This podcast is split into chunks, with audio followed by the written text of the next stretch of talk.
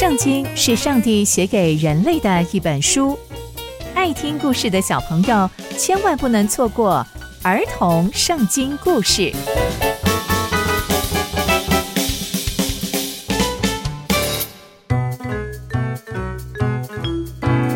各位亲爱的大朋友、小朋友们，大家好，我是佩珊姐姐。小朋友们，今天佩珊姐姐要跟大家分享的故事是耶罗波安的孩子。我们在前一集中知道。耶罗波安娜，仍然执迷不悟，不遵从上帝的律例。但当他的孩子生病时，他却第一时间要他的妻子乔装去求问先知。那接下来又会发生什么样的事情呢？就让我们继续听下去吧。我们在上一集说到，他的妻子啊，已经到了这个先知的住处。而这位先知已经年老昏花，但在他的妻子踏进他们家的前一步，上帝的话语就已经临到先知了，已经告诉他要怎么怎么做。所以啊，当他的妻子一进这个先知家的门，这个亚西亚先知就听到他的脚步声，就说：“耶罗波安的妻子啊，进来吧，你为什么要这样乔装呢？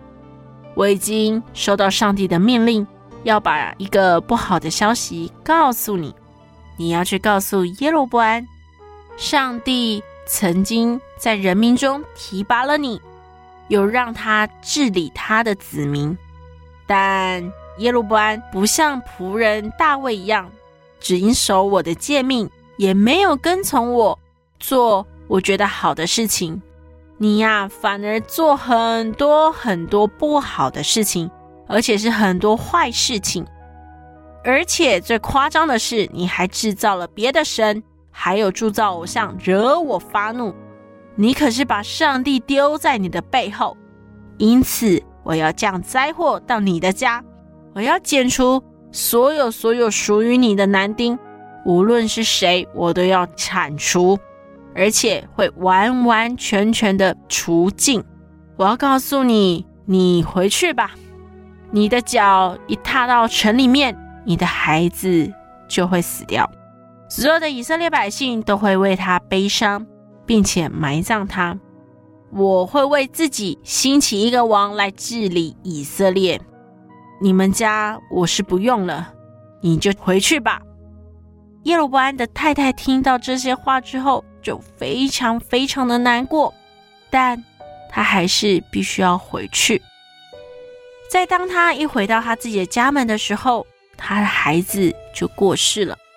以色列百姓就把他的孩子给埋葬了，又为他举哀，非常非常的悲伤，就好像上帝借着他仆人亚西亚先知所说的话一样，全部都应验了。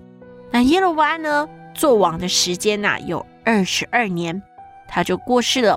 接着他的儿子拿达就接续他做王。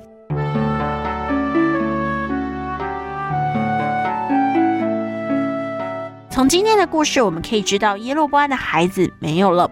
上帝也透过先知的口，再一次跟耶罗波安的妻子说：上帝原本提拔了耶罗波安，但耶罗波安啊，不懂得珍惜，并且做了上帝不喜悦的事情，因此赏赐的是耶和华，收取的也是耶和华。上帝也透过这件事情，再一次让他们经历，上帝才是真正的主宰。不但是生命的主宰，更是他们国的主宰。耶罗波安做王二十二年之后，由他的儿子拿达继承他的王位。那接下来还会发生什么样的事情呢？刚刚佩珊姐姐分享的故事都在圣经里面哦。期待我们继续聆听上帝的故事。我们下次见喽，拜拜。